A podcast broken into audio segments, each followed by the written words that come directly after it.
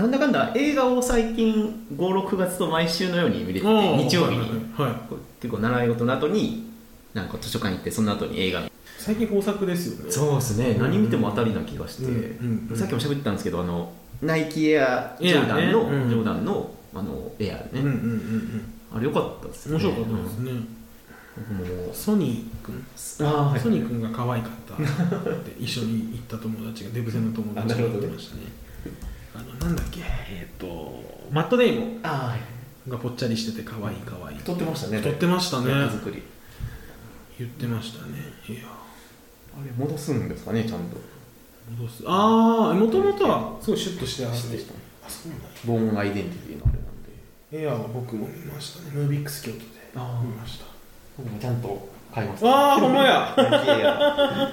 それで言うとあのエアえっとエアジョーダンがあのスパイダーバースの主人公も入ってて全く同じ、あの赤うん。白黒のモデルをエアジョーダンが履いててやっぱあの結構アイコンなのかなっつうの黒人のストリートとかの少年たちのとはすごい思いましたよね。ひたすらあのジョーダンのお母さんすげえなって話。あかっこよかったですね。うん僕は何見たかな？えっとウィーシェフ。あウィーシェフをアップリンクで見ました、はいはいあのフランス映画なんですけど、うんあのグルメもののコンテンツが好きだみたいな話を僕多分あのスプリングバレー行った時にしたと思うんですけれど、その流れでウィーシェフをアップリンクで見たんですけど蓋開けてみたら料理の話っていうよりは移民のあのこの子たちの話で。フランスに来る意味そうですね、うん。フランスに亡命した。東ヨーロッパですか？でも黒人の子たちああなるほど。が多かったですね、でそのあれですよ。あの大学行くかなんか高等な職業に就くかとかしないと、あの自国に返されるっていうふうな、そのビザの関係で、っていうふうな境遇の子たちなんですけれどあの主人公はあのミシュランとかにも載ってるようなレストランのスーシェフなのかな？うん。シェフかスーシェフか。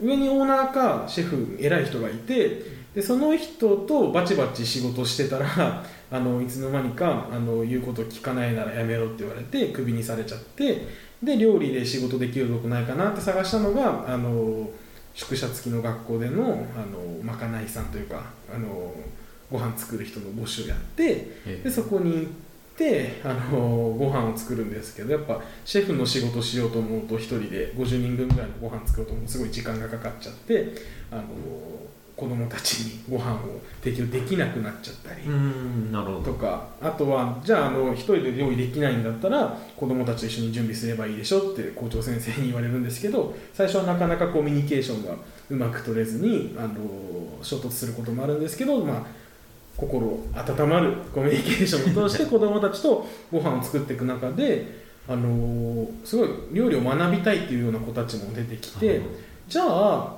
この学校で調理師のコースみたいなのを作ればいいんじゃないかって話になってっていう話ですね。なるほど。面白いです。だからだだなんですけどやっぱフランス映画なんで あの完全なハッピーエンドとかではなくて、うん。なんかあの厳しい現実もありつつみたいなお話です。やっぱ心温まる感じでしたよ。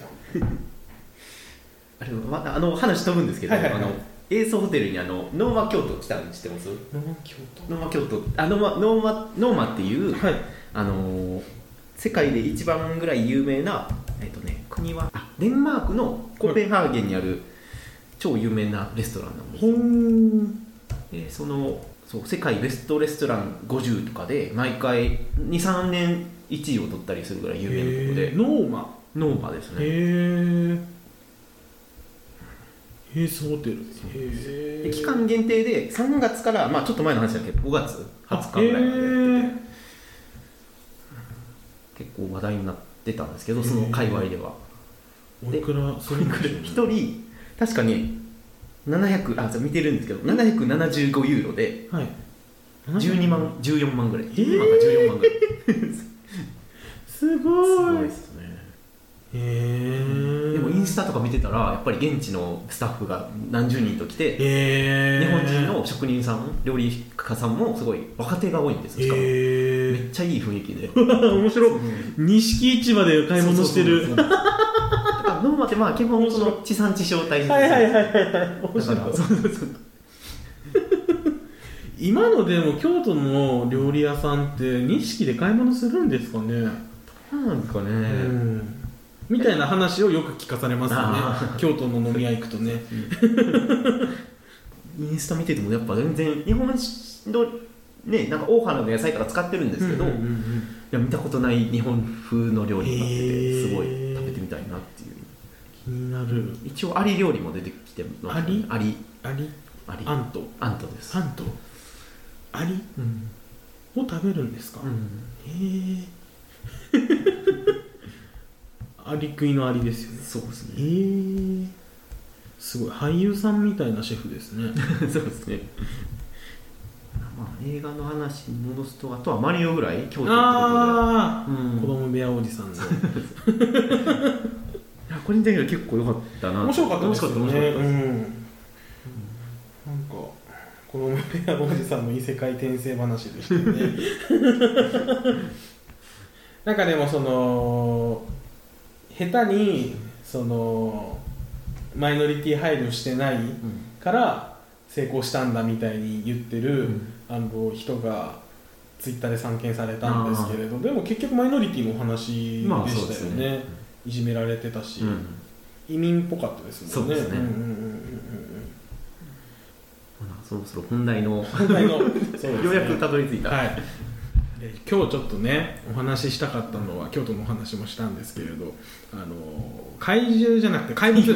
怪物。怪物のお話がはい。したくて、あの初めて是枝監督作品を見まして、あのこれ誰かと感想を話したいなと思ったんですけれど、あのどこぞのあの映画ゲーポッドキャストが番組する前にちょっと話したいなと思っててわかんないです。更新される時はもう先越されてるかもしれないんですけれどあのちょうどねじまきさんも見てはるとのことやったんでお話ししたいなと、はい、思いお声がけしました。どうしあらすじとかああじゃあちょっとあらすじを紹介しますね。多分見てらっしゃる方も多いと思うんですが、はい。えー怪物があらすじがですねえーシングルマザーの沙織は、はい。えー息子の湊と大きな湖のある町に暮らしている。湊は同級生のよりと仲が良く子供たちは自然の中で穏やかな日常を過ごしていたがある日学校で喧嘩が起きる。双方の言い分は食い違い大人やメディアを巻き込む騒動に発展していくっていうふうなこれが公式のあらすじなんですけれど、まあ、ここから先ちょっとネタバレ込みであの感想をお話しできたらと思うんですけれど、まあざっくりねじまきさんどんな感想をああ僕としては、はいはいまあ多分そっちの流れにはなるのは置いといて、はい。その LGBT の話は置いといて、はいはいはい。僕としては坂本龍一がめちゃめちゃ好きなのでコンサートったことあるぐらい、なのでもう最後の作品なんですよ「怪物のサウンドトラックは」映画に携わった最後の作品ですもんね、という意味で、まあ、坂本龍一のサントラがこううまく機能してるかっていうところですごい見ててそういう意味ではもうすごい、ね、どのシーンも良かったじゃないですか。へえなるほどなるほど、だからもう個人的にはもうそういうところで大満足見れましたね。でやっぱ脚本もすごい練られてて、まあ、ちょっと正直狙いすぎかな的なところはあったりはするんですけどでも全体的にすごいやっぱ映像のねシーンの捉え方もすごい良かったですし、音楽のとかテンポの良さもあったり何より俳優さんですよね外れの人が。いやー本当にま そうですよね。あの是枝ファミリーと坂本ファミリーから精鋭集めてきたみたいな感じですよね。うう。ん俳優でいうとあの角田さんの小物感が すごい良かったな、あの最高の離婚も僕見てるんですけれどあの瑛太出てきたじゃないですか、今作にも、なんかあのすごい似てたんですよねキャラクター。どっちもすごい細かい感じのキャラクターで最高の離婚の中の瑛太も5色探してなんかあの 言ってそうなイメージ全然持てるぐらいの感じでしたね。なるほど。良かったですね。となんか場所の設定も諏訪諏諏訪訪そうですね。の長野ですよね。そうですね。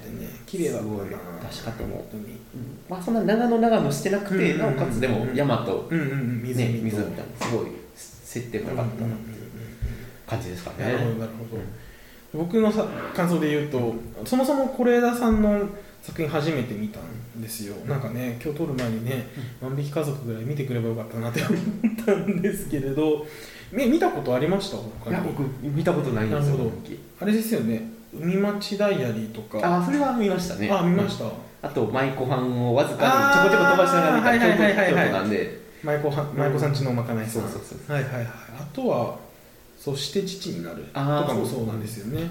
全然知らなかったんですけれどなんかあのーあこんな感じなんやなとかって思いながら見てて。で実際その LGBTQ 的な話をするのであればクイアパルムっていう賞を取ったのを知ってたんですね、でどうしてもその活動家界隈の人とかツイッターであのリベラル界隈の人とかがツイッターでつながってる人が多かったんでなんか見に行かなきゃなと思う前にそのもろもろの話題みたいなのがツイッターに流れてきてて、あれなんかちょっと炎上してんのかなみたいなのを,、をあの知ってた上で見たんで、まあ、クイアパルム撮ってるってことは、まあ、LGBT のお話もするんだろうなみたいな感じで見てあこれはしかどうでした？ねじまきさんは知ってた上で。あもちろんあそうですよね。そうですよねでそれで見てたんであの詳細はみ知らないまま行ったんですけれど結構冒頭からあこういう発言をするってことはがっつり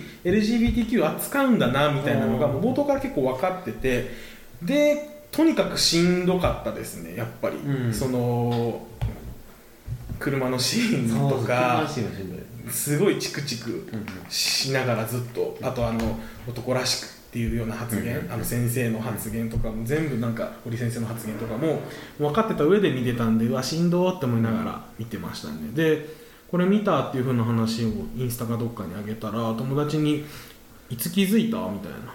この主人公がクイアってこといつ気づいたみたいなことを言われたんですけどまあでもクイアパルムって知らなくても撮ったってこと知らなくて見ても割と冒頭で気づいてた、まあ車のシーンですよね。うん車のシーンですごい意味深やし、あの発言であれが起きるってことは多分そうだよなっていうのはなんか割と最初から気づいてそうだなっていうふうには思いましたね、あとはなんかまあそのクイアを扱ったことに対してのあの評判というか評価みたいなのってすごいいろいろ言われてると思うんですけれどなんかわざと6月に公開してんのかなってすごい僕思ったんですよ。なるほどね。なんか絶対意識してしかも6月の最初の金曜日ですよ。絶対意識してプライドマンスに上映してんじゃないのかなってすごい思ってましたね、でこの情勢なんでなんか追い風になったか向かい風になったかは置いといて なんかすごいその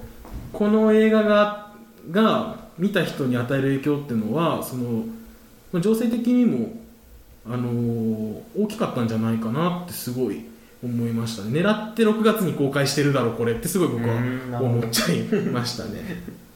でなんか、あのーこの話はその坂本脚本のそのすごいチクチクする部分みたいなのがあのよく出てるみたいにおっしゃってる人が結構多いなって思って要はそのお母さんパートと先生パート堀先生パートのチクチクする感じがすごい坂本雄二脚本の味が出ててその後子供たちが子供たち同士で遊ぶシーンあの子供のシーンとキラキラしたあの色彩にあふれた感じが是枝っぽいっていう風な感想すごい見かけるなって思ったんですけどなんか僕むしろ子供パートのよりの発言とかがすごい坂本雄二っぽいなって思ったんですよね。なんかその思いましたねなどの部分だっけな。どの部分ああの夜寝るのもったいなくないみたいあなー。小5の子が言うかなって思うし それそういう発言にちょっとなんかいいなって思って性的な憧れを持つみたいなのすごい坂本雄二っぽいなって思ったんですよね。花束みたいな恋をしたのなんか独特な、あの2人の世界はい。